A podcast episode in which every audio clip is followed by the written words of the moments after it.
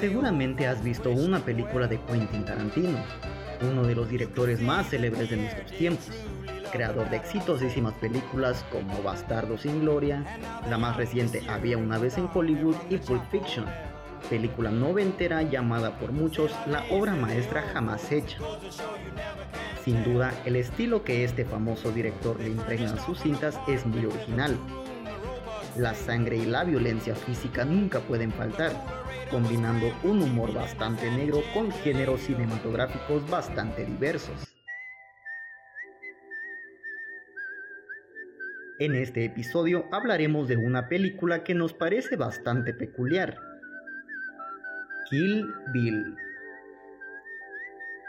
Esta cuarta película de Tarantino y Uma Thurman se compuso de dos volúmenes, Kill Bill Volumen 1 y Kill Bill Volumen 2. Nadie lo hubiera adivinado pero nos interesa analizar un aspecto importante que la película presenta, y es el tratamiento que le dan a los personajes femeninos, algo que se podrá encontrar fuera de lo común.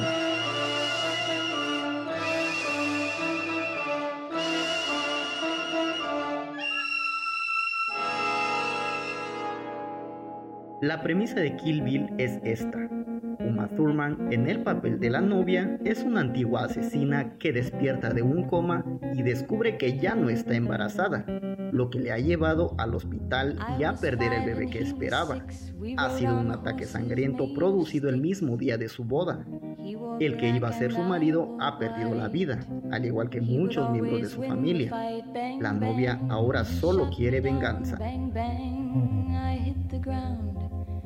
Bang, bang.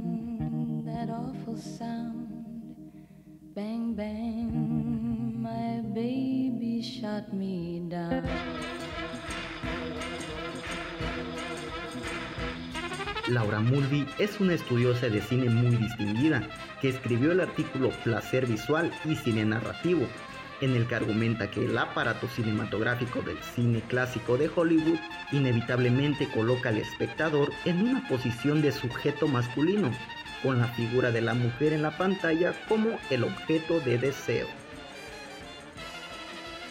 Su artículo fue fuertemente influenciado por Sigmund Freud y Jacques Lacan. En uno de sus puntos, Laura Mulvey nos dice que el cine ofrece una multiplicidad de placeres posibles. Existen circunstancias en las que el mismo acto de mirar constituye una fuente de placer, en un mundo ordenado por el desequilibrio sexual y el cine no es la excepción, la mirada determinante del varón proyecta su fantasía sobre la figura femenina, a la que talla a su medida y conveniencia. En su tradicional papel de objeto de exhibición, las mujeres son contempladas y mostradas con una apariencia codificada para producir un impacto visual y erótico.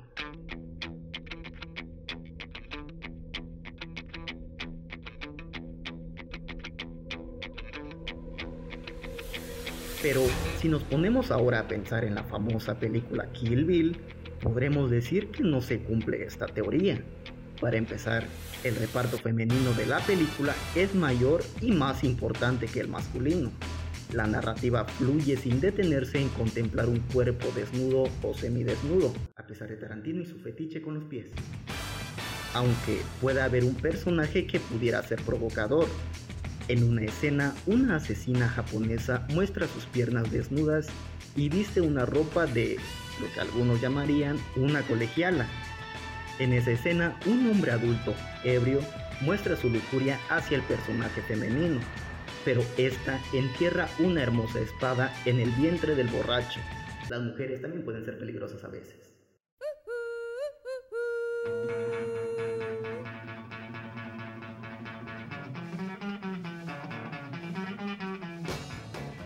En otro de los puntos, Laura Mulvey, la teórica del cine, dice que de acuerdo con los principios de la ideología dominante y de las estructuras psíquicas que la sustentan, la figura masculina no puede llevar la carga de la cosificación sexual. Él solo será el sujeto que despliegue la trama, que hace que las cosas sucedan. Cuando el espectador se identifica con el principal protagonista masculino, está proyectando su mirada sobre la de su semejante. Freud decía que también hay placer en ser observado. Por lo tanto, el atractivo o el encanto de una estrella de cine masculina no es, pues, el de un objeto erótico de la mirada, sino el del ego ideal más perfecto, completo y potente. Es un espejo en el que el espectador se refleja.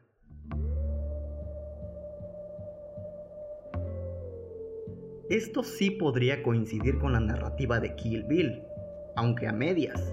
No hay una cosificación sexual masculina, puede ser. Sin embargo, es difícil pensar en la representación favorable para la masculinidad.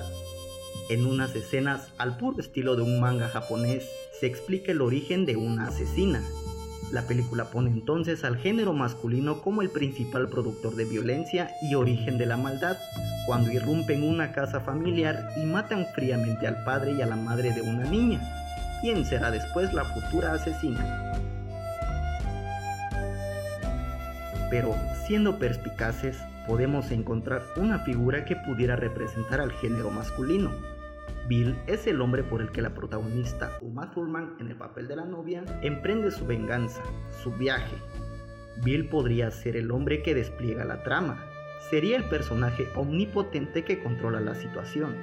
Pero hay que recordar que no es el personaje principal, es el máximo villano, y siguiendo pero a la vez rompiendo con los esquemas, es derrotado al final.